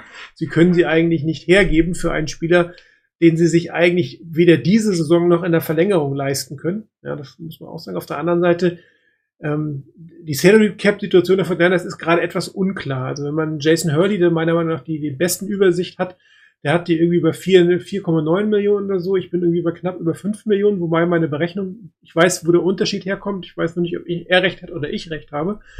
Und ähm, die NFLPA weist die 49ers gerade als 200.000 über der Cap aus, was nicht geht. Habe ich ja mal erklärt, du kannst nicht über der Cap sein, da sind irgendwelche Datenbanken noch nicht aktualisiert.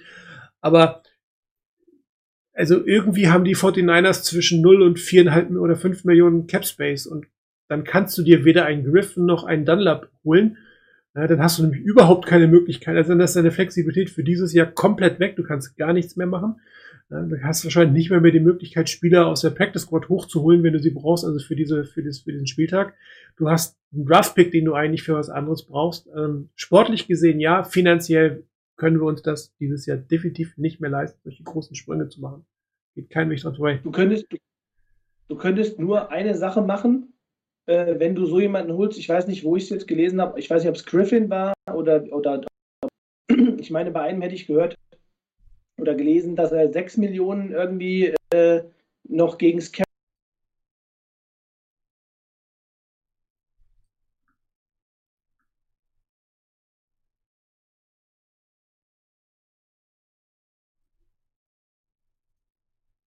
ähm, der irgendwie gerade in seiner Fifth-Year-Option spielt äh, mit 10 Millionen Cap, dann hast du nur die Möglichkeit, bei so einem Spieler zu sagen, ich reduziere den Cap in dem Jahr, wo er jetzt noch spielt, indem ich irgendwelche ähm, extra Jahre hinten drauf packe, ähm, die dann aber äh, tatsächlich nur da sind, um den Cap ins nächste Jahr äh, zu verfrachten und, und zu übertragen.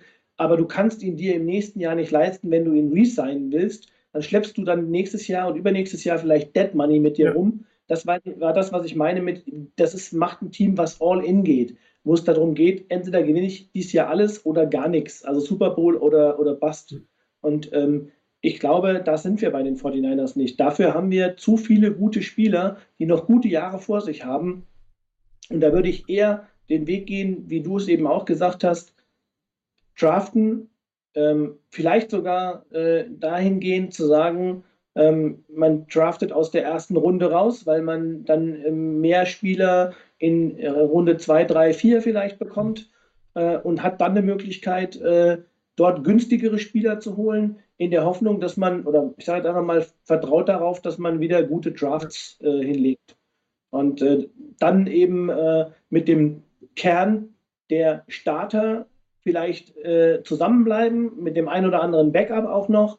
Und dann äh, hast du eine Möglichkeit, auch noch langfristig äh, um den Super Bowl oder um die Playoffs, also um oben mitzuspielen einfach. Also die, äh, die 49ers sind einfach, so jetzt sieht man mich hier natürlich wieder. Dieses Programm macht mich heute irgendwie komplett wahnsinnig. Sobald man auch nur die erste Kleinigkeit verändert. Wenn das Bild noch ein bisschen größer wäre, kannst du da unten den Preis von der Würstchenbude sehen. Ja, genau. oh Mann, ey. Ach, hier bin ich aber wieder. Hallo, guten Tag. Schön euch zu sehen. Eieiei. Also, die Fortinanders werden dieses Jahr definitiv keine großen Sprünge mehr machen können und sie werden auch nächstes Jahr keine großen Sprünge machen können und darum muss jeder Trade, den du machst, wirklich wohl überlebt sein. Man hat jetzt den für Willis getradet, da hat man ja sogar für nächstes Jahr einen Pick zusätzlich bekommen, auch wenn es ein Late-Round-Pick ist Ja. und gibt zu, äh, übernächstes Jahr erst einen ab und äh, ersetzt ihn quasi mit mehr oder weniger Minimumgehalt. Also das war jetzt kein, kein großer Eck für die 49ers, diesen Spieler äh, für, per Trade zu holen. Aber alles, was ähm, teurer ist, kannst du eigentlich äh, nicht vernünftig ähm, über die Bühne bekommen. Dann müsstest du irgendeinen Spieler wie ein Garoppolo jetzt schon verlängern, um sein Grundgehalt runterzunehmen. Das kannst du nicht machen. Das heißt, die 49ers müssen irgendwie diese Saison mit den Spielern, die sie haben, oder mit dem einen oder anderen guten Scouting-Erfolg, nenne ich es jetzt mal, ähm, vielleicht noch irgendwo einen Spieler sonst woher generieren. Aber mehr können sie sich definitiv nicht leisten. Und, und ähm, heißt aber auch, wenn sich noch ein, zwei Spieler jetzt verletzen, dann muss man auch die Saison am Ende sagen, das geht nicht. Ähm, Du kannst es schlichtweg nicht mehr kompensieren. Und darum bleibt eigentlich nur die Hoffnung, dass du jetzt nach und nach Spieler von der Injured Reserve zurückbekommst. Äh, Mit Jordan Reed scheint ja gut auszusehen. Das wäre, glaube ich, schon mal ein riesengroßer Gewinn. Das würde nochmal wirklich gute Optionen geben. Hat er echt stark angefangen. Und ähm, auch ein Kayvon Williams äh, würde sicherlich nochmal was bringen. Und bei Coleman muss man gucken. Er hatte jetzt nicht so die Leistung am Anfang der Saison gebracht. Äh, aber ähm, ich bin mir nicht sicher, ob man mit Jarek McKinnon wirklich als Featured Back ins Rennen gehen will, falls es mit Hasty doch nicht funktioniert. Das heißt, eine Rückkehr von Coleman ist da sicherlich auch nochmal ein relativ guter Weg, um ähm, sich abzusichern äh, im, im nächsten Spiel gegen die Patriots und äh, gegen, nicht gegen die Patriots, gegen die Seahawks. Und ähm, vielleicht gucken wir mal auf das Spiel. Ähm, äh, wie, wie siehst denn du die Chancen der 49ers in diesem Spiel eigentlich? Ähm, haben sie welche deiner Meinung nach? Also je nachdem, äh, wie gesagt, das wird man ja erst erfahren, äh, sozusagen am, am, nach dem letzten Training, wer denn dann tatsächlich auch zur Verfügung steht. Ähm, aber grundsätzlich glaube ich ja. Also ärgerlich ist für mich tatsächlich der Ausfall äh, jetzt von, von, von Wilson.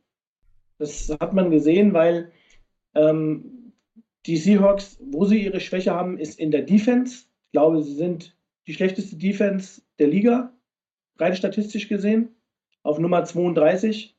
Ähm, so wie ich es gesehen habe, hat auch da äh, Jamal Adams bisher äh, nicht mittrainiert. Ähm, in, im, also im gestrigen Training, im ersten Training. Heute weiß ich es nicht. Werden wir mal gucken. Ähm, Dunlop wird noch nicht spielen. Ähm, Ja. Also die Seahawks Defense wird jetzt nicht verbessert sein. Ähm, also die kassieren richtig, richtig viele Yards und auch Punkte. Also ähm, das heißt, wenn die 49ers ähm, eine Chance haben, dann, wenn ihre Offense gut funktioniert, dann ähm, glaube ich, äh, dann haben sie gegen diese Defense auch eine Chance, weil die ist bei weitem nicht mehr das, was sie in der Vergangenheit mal war und ich glaube auch, auch selbst äh, schlechter als letzte Saison. Ähm, die Frage wird aus meiner Sicht sein, das wird die, die entscheidende Geschichte sein, kriegt man Wilson unter Kontrolle und den Passangriff, weil auch das Laufspiel von den, von den Seahawks ist nicht besonders stark. Was halt unglaublich stark ist, ist, äh, ist der Passangriff. Also die sind mit Wilson in jeder Situation in der Lage zu punkten. Auch wenn er im letzten Spiel drei Interceptions geworfen hat und letztlich auch eigentlich das Spiel verloren hat, das letzte, ähm, weil das war dann, ging dann auf seine Kappe, weil das Field Goal ist, glaube ich, aus einer Interception in der zweiten, im zweiten Drive der Overtime gefallen.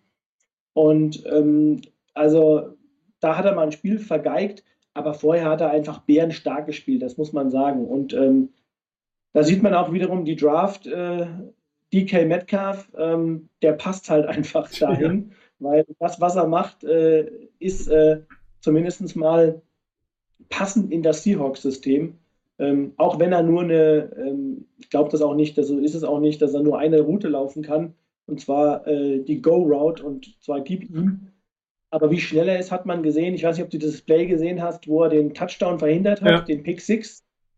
Das war schon brutal. Also, ich meine, der hatte, glaube ich, irgendwie sieben oder acht Meter Rückstand und äh, läuft den äh, noch nieder, äh, den, den, den Defender. Und ähm, also da wird, ist für mich, glaube ich, aus meiner Sicht die, die Frage, können die 49ers Wilson stoppen?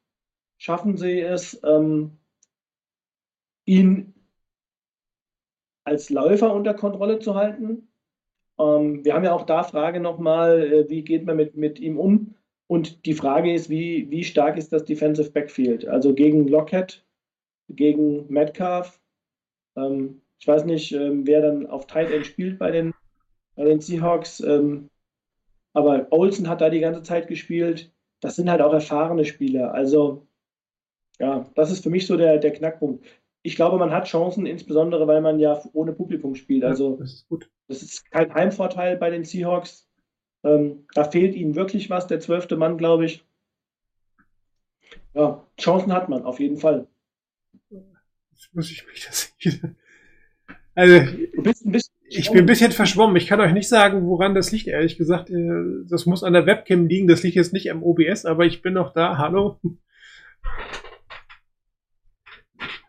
Ist ja lustig, oder? Jetzt bin ich wieder. Also, die, diese Kamera ist. Äh, Jetzt bist du wieder, jetzt bist du wieder äh, in, in, voller, bin, in voller Glanz. Ich bin wieder schön. Ja, die Frage hat ja auch Frizzini hier gestellt, ähm, Spy für Wilson abzustellen. Das ist, ähm, es ist immer ein zweischneidiges Schwert. Ne? Die 49ers haben nicht gut ausgesehen gegen mobile Quarterbacks. Das heißt, sie müssen sich natürlich schon irgendwas überlegen, äh, was sie jetzt hier eigentlich tun wollen mit Russell Wilson. Allerdings, wenn du ein Spy explizit auf den Quarterback abspielst oder abstellst, hast du natürlich beim Rest der Verteidigung einen Spieler weniger logischerweise zur Verfügung. Oft ähm, werden Quarterbacks eher nur mit einem halben Auge äh, beobachtet und so, dass du dann am Ende ähm, 11 gegen 10 in der Verteidigung spielst. Aber das kannst du dir gegen Russell Wilson eigentlich nicht leisten. Die Frage ist, ob du wirklich einen, dedizierten Sky, ist Spy hast oder ob du ähm, entsprechend das Containment je nach Situation aufbaust. Ne? Dann kannst du natürlich sagen, ich nehme Spieler XYZ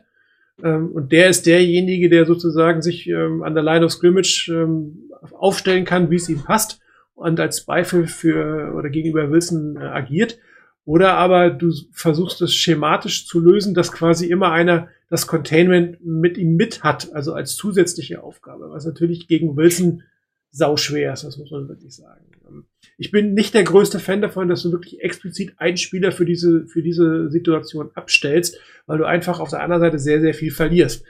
Und ich hoffe, dass die Fortinanders in der Lage sein werden, es tatsächlich über das Schema, über die Verteilung dieser Aufgaben und auch über eine höhere Disziplin, das muss man ja auch sagen, teilweise ist es ein Disziplinthema, dass du einfach nicht über- oder unterreagierst auf eine bestimmte Situation und dann ähm, ihn einfach aus den Augen lässt. Und ähm, da muss halt äh, nicht der, der dritte Spieler irgendwie einen mitcovern, sondern äh, was ja auch oft der Fall ist. Dann hast du plötzlich drei Spieler, die um einen Verteidiger, um einen Angreifer drumstehen und dann ist der Quarterback offen. Und dann musst du halt auch deinen, deinen Mitspielern vertrauen und deine Aufgabe am Ende des Tages wirklich ähm, äh, wahrnehmen. Komplett ignorieren kannst du ihn logischerweise nicht. Das heißt, du musst eine Lösung in irgendeiner Form finden, wobei ich für die Schema-Lösung, schematische Lösung bin. Ob es klappt, sei mal dahingestellt. Ich glaube, wenn du, wenn du einen Spy ähm, abstellst, das heißt dann, äh, der muss, egal was äh, passiert, ist deine Aufgabe nur Wilson zu verteidigen. Und ich glaube, das macht irgendwo eine Defense gleichzeitig auch anfällig, weil du damit natürlich einen komplett aus dem Spiel nimmst. Ähm, also er hat die Aufgabe, ihn zu verteidigen. Das heißt, der kann keine anderen Aufgaben wahrnehmen. Und wenn du das hin, gut hinbekommst, dass du äh, dann Lücken schaffst, indem du andere Spieler ähm, beispielsweise durch, durch Routenkonzepte äh, frei machst oder, oder, oder ähm, auf, auf Routen Defense-Spieler mit auf Routen schickst äh, gegen, gegen äh, Wide Receiver zum Beispiel, dann hast du halt auch gleich Lücken für andere, die frei sind. Also, ähm, weil du dann eben nicht mehr komplett mit elf Leuten in einem Schema spielst, sondern du hast dann nur noch die zehn Leute, die in dem Schema sind und der andere, klar, der spielt auch im Schema, aber er hat eben seine Aufgabe, ist Wilson mhm. zu verteidigen. Und ich glaube, dass das ein, ein guter Offensive Coordinator ausnutzen aus, äh, kann. Ähm, also wäre ich auch kein Freund davon, das zu machen. Ähm, genauso auch wie du am Ende nicht hergehen kannst und äh, sagen kannst, okay, da habe ich Metcalf und Lockett, äh, die doppel ich jetzt. Dann bleibt halt, also du musst gegen irgendjemanden, wirst du am Ende auch mal eins zu eins spielen müssen. Und dann wirst du gucken müssen, may the best man win. Ähm, das ist halt, glaube ich, schon auch irgendwo die Frage. Ich glaube auch nicht, dass du es bei den 49ers in diesem Jahr hinbekommst, ähm, Wilson so unter Druck zu setzen, dass er Pässe nehmen muss, äh, bevor er das will. Also ähm, dafür haben die 49ers dies Jahr nicht den Pass Rush. Also ähm, wenn sie Bosa und Ford hätten in, in, in, in äh, guter Form, äh, dann könnte ich mir vorstellen, dann hätte man das in klassischen Passsituationen. Aber ähm, ich glaube, es wird darum gehen, man muss, den, man muss die, die Seahawks in, in lange Bälle reinbringen, ob jetzt zweiter und drittes Down in lang, ähm, vielleicht auch mal ein mehr als zehnmal die Chancen, wenn die da sind, dann muss man, äh, glaube ich, in der Lage sein, das zu verteidigen. Ähm, und ich weiß nicht, ob jetzt die bessere Variante, dafür werde ich jetzt nicht bezahlt, aber ob jetzt die bessere Variante ist, äh, dass da tatsächlich in, auf einen Viermann Pass Rush setzt und äh, sieben Leute in die, in, die, in die Coverage schickst oder ob du tatsächlich auch hier und da mal blitzt. Ähm, das kann dir natürlich, gerade das Blitzen kann dir natürlich, äh, wenn Wilson einen guten Tag erwischt, kann er dir damit richtig wehtun. Ähm, also das wird man einfach, glaube ich, auch ausprobieren müssen und gucken müssen, wie sich das Spiel entwickelt. Ich glaube, nur eine Variante spielen, das wird, das wird nicht funktionieren, sondern du musst es ein bisschen mischen und gucken, ähm, wie ist Wilson drauf auch an dem Tag. Auf der anderen Seite musst du natürlich die Offense ins Rollen bringen. Die Verteidigung der Seahawks ist wirklich grottengruselig schlecht. Und ähm, vielleicht läuft es auf dem Shooters auf, äh, am Ende des Tages drauf hinaus. Das heißt, du musst eigentlich Schritt für Schritt mit der Offense mitgehen. Wenn du es nicht schaffst, Wilson vernünftig und in den Griff zu bekommen, dann muss die Offense in dem Moment auch performen. Und äh, ich glaube, das ist, das ist fast der entscheidendere Punkt, dass die Offense hier ähm, in der Lage ist, tatsächlich dieses Schritt mitzuhalten. Weil du hast schon recht, die Defense wird so viele Schwierigkeiten haben, gerade wegen des fehlenden Pass Rushes, dass es zu Punkten kommen wird. Und die Offense muss einfach mithalten und muss dafür sorgen, dass der Abstand definitiv nicht zu groß wird, dass man am Ende des Tages irgendwie immer noch im Spiel ist und eine Chance hat, vielleicht auch so ein Shootout am, Ende mal zu gewinnen. Und dass Russell Wilson Fehler machen kann, dass man ihn hineinzwingen kann, ja. Die Fortinanders werden sich das Tape von letzter Woche sicherlich angucken und gucken, was ist äh, gelaufen, was ist das Problem gewesen. Die Seahawks werden das Gleiche machen und versuchen es, es äh, nicht zu tun. Ja, ähm, aber sicherlich sind die Fortinanders nicht chancenlos. Ich glaube, sie sind nur dreieinhalb Punkte Underdog, was gar nicht so viel ist. Ein Stück weit wird sicherlich damit zu tun haben, dass das Stadion leer ist, also dass dieser Heimvorteil des Seahawks nicht so stark sein wird. Und ähm, ich bin wirklich gespannt, was aus äh, diesem Spiel äh, rauskommt. Und ähm, ich bin nicht so hoffnungsvoll, dass sie es gewinnen, aber ich glaube auch nicht, dass das ein hoffnungsloses Spiel sein wird. Also das glaube ich auch nicht. Also ähm, zumindest hoffe ich das nicht. Also ähm, ich glaube, dass tatsächlich, ähm, wenn es super läuft, dann kriegen es die 49ers hin, da hast du auch recht, ähm, mit der Offense den Ball zu kontrollieren. Weil das ist einfach, glaube ich, die beste Variante, um gegen Wilson zu verteidigen, ist ihn gar nicht aufs Feld zu lassen. Also wenn du lange Drives spielen kannst, mit ähm, langem Ballbesitz, ähm, mit äh, am Ende auch Punkten und am besten mit Touchdowns punkten und da mithalten kannst, ähm, wenn du das hinbekommst, äh, die Offense der Seahawks ist aus meiner Sicht, ich sage jetzt einmal mal, risikoreicher. Die ist äh, Big Play stärker, aber auch fehleranfälliger. Ähm, da funktioniert vielleicht auch mal was nicht. Klar, aber ähm, wenn die ins Rollen kommen, dann ist das Ding schon eine Maschine. Aber deshalb, ähm, wie du zu Recht sagst, ich glaube, ähm, Chancen haben wir, keine Frage. Und ähm, das Spiel kann aus meiner Sicht in jede Richtung gehen. Es könnte sein, dass die 49ers so einen super Tag erwischen, dass sie die Seahawks aus dem Stadion schießen. Es kann auch genauso gut Äh. umgekehrt sein. Das Spiel gegen die Ähm, also- Dolphins. Das ist eine Tüte für mich tatsächlich, weil ähm, das haben auch, auch viele gesagt, auch die Seahawks, wenn du dir das mal anguckst, ähm, die Seahawks haben, glaube ich, in jedem Spiel über 30 Punkte gemacht. Die 49ers haben jedes Spiel gewonnen, in dem sie mehr als 24 Punkte gemacht haben. Ähm, in den, die beiden Spiele, die sie verloren haben, äh, also die, die, die drei Spiele, die sie verloren haben, 17 Punkte, glaube ich, äh, gegen die Dolphins, 20 Punkte gegen die, ähm, gegen die, äh, gegen die Cardinals und ich glaube, waren, es auch 20 gegen die, gegen die Eagles. Ich weiß nicht, wie das Spiel habe ich verdrängt. Genau, aber äh, tatsächlich in dem Moment, wo die 49ers punkten und wo sie, ähm, wo sie äh, über 30, also mehr als 24 oder dann in den anderen Spielen jetzt auch über 30 Punkte gemacht haben, haben sie immer eine gute Chance, das Spiel zu gewinnen. Und die Seahawks müssen eigentlich so wirklich irgendwie in jedem Spiel 20, äh, 20 reicht schon nicht, 30 Punkte plus machen, äh, hat man den Eindruck, um das Spiel zu gewinnen, weil die Defense einfach in diesem Jahr bisher zumindest nicht so stark ist. Gehen wir mal weiter auf die Fragen ein. Ähm, Kaderverstärkung haben wir schon gesagt. Wir haben ein Stück weit Metcalf, Lockett und Wilson ähm, erwähnt, was ihr vielleicht nochmal sagen könnte, dass, dass du Metcalf relativ schnell auch entnerven kannst. Ne? Äh, den kannst du auch dazu bringen, dass er das Spiel ein bisschen ad acta legt. Und äh, das wäre sicherlich eine Möglichkeit mit der Körperlichkeit von, dem, von, von Moore, der wirklich sehr hohe Intensität hat und äh, dass du dann vielleicht mit einer vernünftigen Double Coverage ihn erst an der Line Scrimmage ein bisschen aus dem Konzept bringst, ein bisschen nervst und hinten mit einer gewissen Körperlichkeit dann angehst, dann hast du vielleicht eine Chance, ihn relativ früh so zu demotivieren, dass er nicht mehr ein Faktor äh, sein kann. Und was natürlich nicht passieren darf, du darfst ihn nicht aus den Augen verlieren. Das gilt natürlich auch für Lockett. Wenn du ihn kurz mal verloren hast, dann findet Wilson ihn in irgendeiner Form. Und das ist halt die große Stärke ja von, von Wilson, dass dir irgendwie aus einem Spielzug, der, der eigentlich nicht so läuft, wie man sich denkt, immer was macht, wenn seine beiden Receiver oder eigentlich alle Receiver mitdenken und mitlaufen und ihm die Option geben. Das heißt, das A und O ist, die Spieler nicht zu verlieren in der, in der, in der Verteidigung.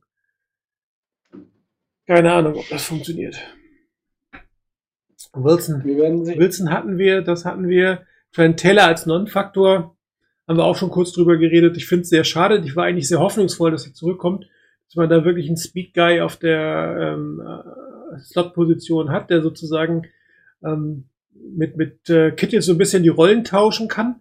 Ja, und da ne, dir noch Optionen in die Mitte gibst, was immer ihm dazu kommt. Irgendeiner hat geschrieben, dass er wohl auch das Vertrauen von ähm, Shanahan verloren habe. Schwer zu sagen.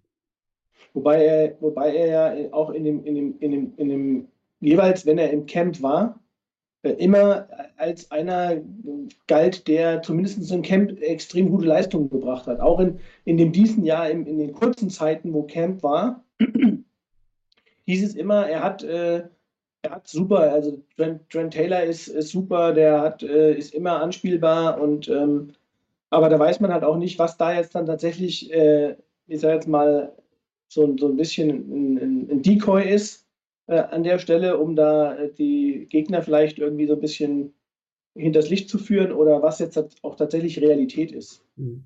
Weil ich glaube, die Beatwriter haben ja auch nicht viel berichtet aus dem Camp. Nee, das äh. Ja, sie hatten ja auch so ein bisschen Maulkorb bekommen, ne? Ja. Deswegen. Gut, Kontakt von Garoppolo. Ich glaube, das ist etwas, was er schon von Anfang an gemacht hat. Also er wirft den Ball und dreht sich weg. Das macht er sehr viel. Natürlich in der jetzigen Situation noch mal zu mehr. Und ähm, ich bin dann fast äh, auch der Meinung, er sollte es tun, dass er dann lieber den einen oder anderen Kontakt vermeidet, anstatt dass wir ihn nochmal verlieren. Wir haben es ja mal diskutiert, mit Mullins und Bessert werden wir am Ende nicht glücklich werden. Die Fortinanders werden nur mit ihm in die Playoffs kommen und dann lieber eine Interception ähm, und ihn ähm, gesund zurückkommen. Äh, ich glaube, das war's mit. Äh, ja, Carlos Hyde, ähm, ich weiß gar nicht, ob er spielt. Er war ja auch wieder Ich weiß verletzt. nicht, ja, äh, ja, genau, also ich weiß zumindest waren, ähm, es waren beide angeschlagen. Mhm. Deshalb wird man auch mal gucken müssen, wie, wie die Trainings äh, diese, diese Woche laufen jetzt, heute und morgen noch. Ähm, also Carson war angeschlagen, glaube ich, auch mit Hamstring. Ähm, also auch eine Verletzung, die, wenn sie denn da ist, in der Regel dazu führt, dass man ein bisschen länger ausfällt oder zumindest mal nicht, nicht äh, einfach so hundertprozentig zurückkommt. Äh, Hyde war, auch angeschlagen, hatte auch eine Verletzung. Äh, Travis Homer ist dann noch dabei. Und irgendwie, ich glaube, im Spiel, ähm, der hat, der war aber auch verletzt. Im Spiel gegen, gegen die, was war das? Nee, gegen die, wen haben sie verloren? Gegen die ähm, Cardinals? Seahawks? Ähm, in Ja, Overtime. kann Da hat dann irgendwie DJ, DJ Dallas gespielt, also sozusagen der Running Back Nummer 4.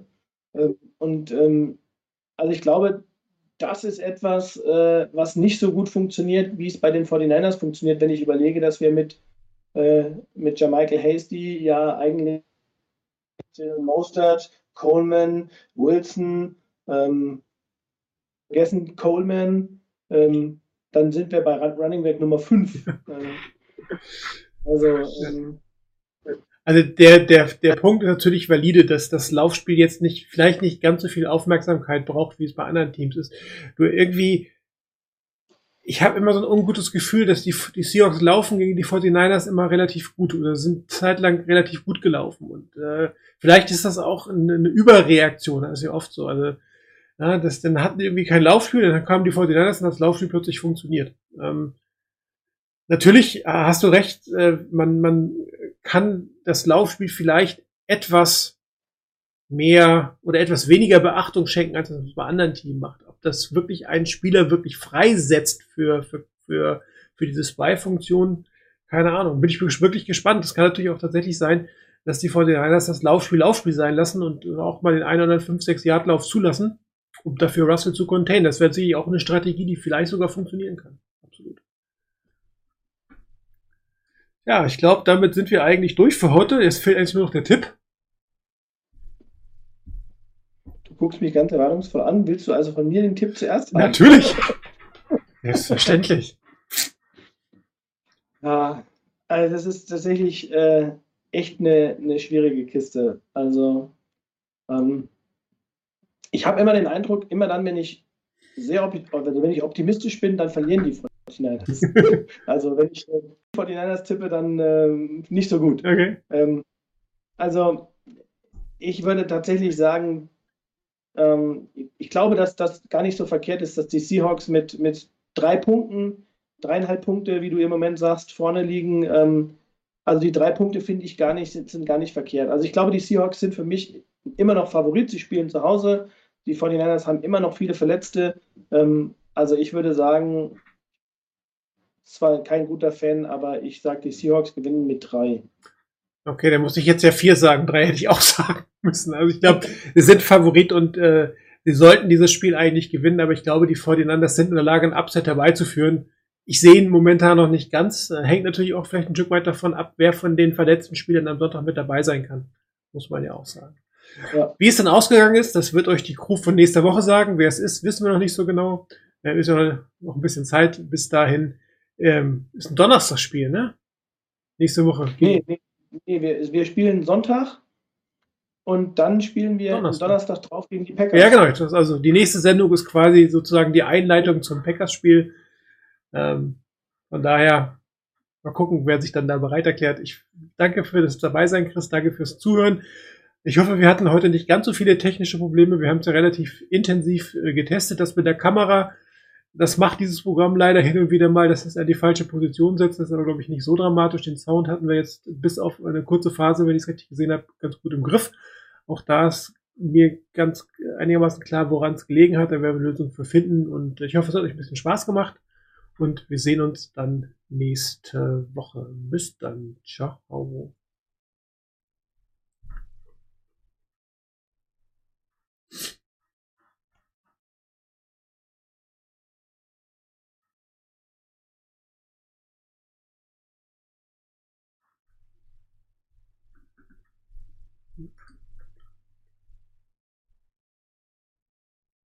Jetzt.